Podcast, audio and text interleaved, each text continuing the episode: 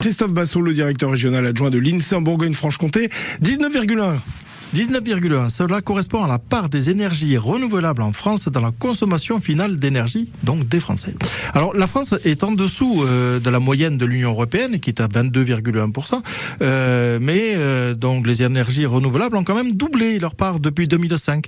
Euh, C'était à peine 10%, euh, mais cela dit, la France a quand même reculé dans le classement euh, de, des pays de l'Union européenne, passant de la 13e euh, place en 2005 à la 17e place en sur 27 en 2020.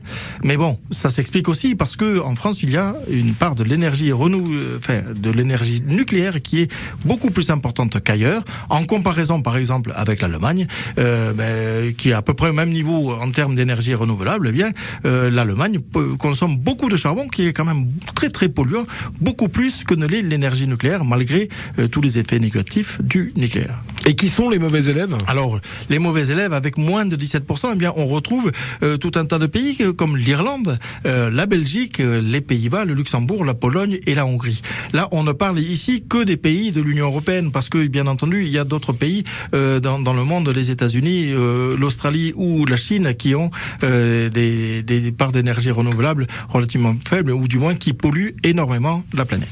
C'était Christophe Bassot, le directeur régional adjoint de l'INSEE en Bourgogne-Franche-Comté. 7h26.